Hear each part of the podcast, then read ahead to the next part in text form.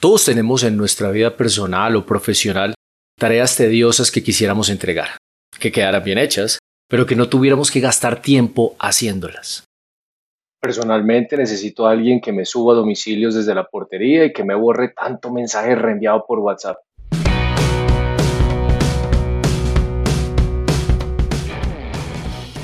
Pensemos por ejemplo en pagar los servicios públicos. Esta es una tarea que anteriormente debía ser ejecutada con gran involucramiento humano.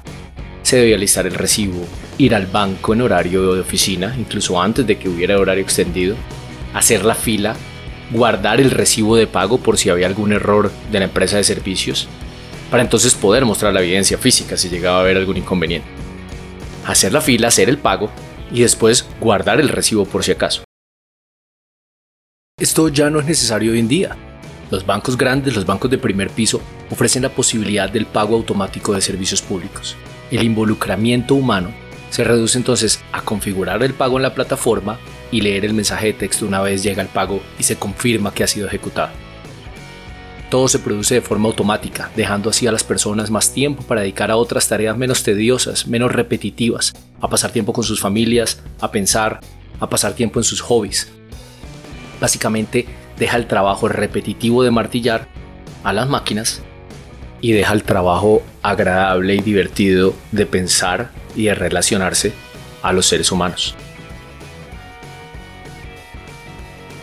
Este ejemplo del pago automático de servicios públicos nos ayuda a ilustrar el tema principal de hoy en Dateados, la automatización. Nos referimos a automatización cuando hablamos de tareas o procesos desempeñados con el menor nivel posible de intervención humana. Esto puede hacer referencia a trabajos o tareas donde se lleve a cabo una secuencia de clics, donde se lleve a cabo la lectura de un texto en un archivo para después escribirlo en otro software, o inclusive encontrar una información en la mañana y decidir si esto amerita o no que se escriba un correo electrónico. A veces las personas tienden a ponerse nerviosas con la idea de automatizar tareas y procesos, bien sea porque les va a requerir invertir tiempo en construir la automatización, lo cual claramente se contraargumenta pensando en todo el tiempo que se van a ahorrar teniendo una herramienta que ejecute la tarea múltiples veces. El ejemplo del pago automático de servicios públicos atiende esta preocupación el tiempo invertido configurando la herramienta de débito directo es muchísimo menor al tiempo sumado de ir al banco todos los meses a hacer la fila y ejecutar la tarea. O también los nervios pueden venir de no saber cómo crear la automatización.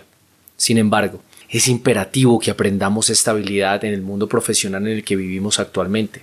Pensemos en unos años atrás, cuando aprender a utilizar los sistemas para construir hojas de cálculo como Excel o en el día Sheets de Google fue una habilidad que se debió desarrollar en la mayoría de personas en el mundo corporativo. Esto también requirió una inversión de tiempo y una inversión de dedicación. Sin embargo, para la mayoría de profesionales y trabajos, hoy en día saber hacer hojas de cálculo hace parte del alfabetismo mínimo esperado para acceder a cualquier puesto profesional.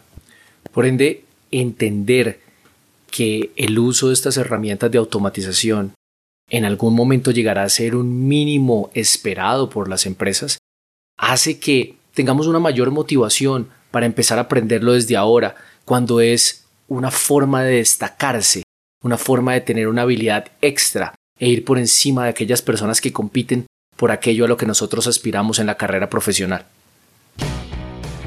El punto a resaltar para trabajadores, emprendedores o gerentes y al final de cuentas para cualquier organización es que la automatización es una estrategia de productividad entendiendo la productividad como hacer las tareas con la misma calidad pero de forma más fácil y en la mayoría de oportunidades más económico.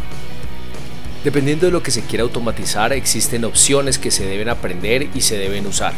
Dos de esas opciones son, primero, flujos de trabajo, o como son llamados en inglés, workflows, y la segunda, los RPAs o automatizaciones robotizadas. Un ejemplo común de flujo de trabajo es el ingreso virtual de un cliente o como se llama en inglés client onboarding. Si les ha pasado, a veces uno escribe a una empresa, le escribe por WhatsApp e inclusive si escribe a las 4 de la mañana un domingo recibe una respuesta inmediata. Es obvio que esta interacción no se hace con un humano atendiendo en este turno, sino que nos está contestando una máquina. Invertir en esta clase de herramientas es importante primero porque automatizar un mensaje agradeciendo al cliente por contactar a la empresa es una forma de hacer que la experiencia de interactuar sea positiva y que al final de la transacción el cliente quiera volver a comprar o como mínimo recomendarle la empresa a un amigo o a un pariente. También porque posterior al mensaje saludando y agradeciendo, normalmente se piden algunos datos básicos para entender qué requiere la persona que se comunica, en qué producto está interesado, dónde está localizado, es en la misma ciudad, es en el mismo país, si eso impacta el envío, cuál es su método preferido de pago, quiere pagar por tarjeta de crédito o quiere pagar contra entrega. Y esto es importante porque como vemos el flujo de trabajo está ayudándonos a mover hacia adelante el proceso de venta la máquina nos ayuda a no desperdiciar la oportunidad que se nos está presentando con un cliente interesado, motivado, con la disposición y el tiempo de llevar a cabo la compra, sin pedirle que nos espere hasta que estemos listos o que se desplace hasta las oficinas físicas o que lo haga en horario laboral o que cuando también puede ser inconveniente para él o para ella pero que sea conveniente para nosotros venga a comprarnos. No estamos pidiéndole eso, estamos aprovechando la oportunidad y cualquier emprendedor o cualquier vendedor le puede decir a usted que estos son momentos de oro en una transacción de venta. Otro ejemplo de flujo de trabajo y que atiende otro tipo de problema es el agendamiento de reuniones y citas. Este es útil bien sea para un doctor, un abogado o un taller de mecánica automotriz. Los días en que las personas contaban con el tiempo de ir a buscar un servicio, esperar haciendo una fila hasta ser atendidos, ya están pasando.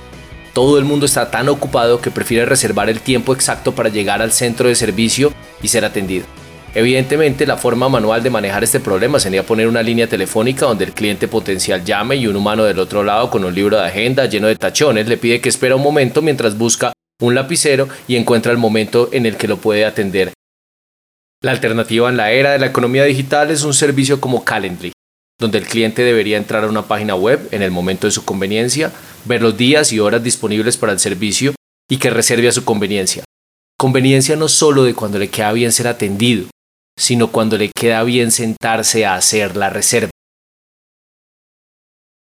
Pensando que podemos dar por percibido los beneficios de la automatización en la productividad, pasemos a hablar de las herramientas que se pueden usar para construir estos flujos. Existen diferentes tipos de plataformas para programar flujos de trabajo. Encontramos en el mercado Alteryx, Asana o una muy potente llamada Automation Anywhere. Por otra parte, una de las más comunes y de las más populares es Power Automate y su popularidad se debe en gran parte a que es la herramienta ofrecida por Microsoft. El gran logro de estas plataformas es que permite a personas fuera del entrenamiento de sistemas crear programas de computadora a la medida, pero sin el uso de código, sin tener que saber programar, solo entendiendo la lógica de lo que queremos hacer y teniendo unos conocimientos básicos de una secuencia de un flujo de trabajo. Entonces, recapitulemos. Hemos estado preguntándonos cómo aumentar la productividad de una empresa sin sacrificar la calidad de sus procesos. La propuesta es con el uso de automatizaciones. Ya vimos el poder de las automatizaciones y mencionamos dos que vale la pena investigar en mayor detalle. Estas son los flujos de trabajo y los RPAs, que son las de los robots. Ahora nos queda por resaltar que de estas plataformas, las que hemos mencionado, por ejemplo la de Power de Microsoft, no requieren de ingenieros de sistemas, requiere solo de aprender a usarla. Pero que esto no es un reto diferente a cuando tuvimos que aprender a usar Excel, y será tan necesario como el Excel en el futuro. Será parte del alfabetismo profesional necesario para poder ejercer muchas de las profesiones y definitivamente para liderar organizaciones y departamentos. Dejar pasar los días equivale a llegar al punto donde será más costoso pagar por los servicios de quien sí dedicó tiempo a estudiar este tema. Desde Dateados esperamos haberlos inspirado a revisar en mayor detalle esta tecnología y hacerlo conscientes de que es una inversión de tiempo y no un gasto.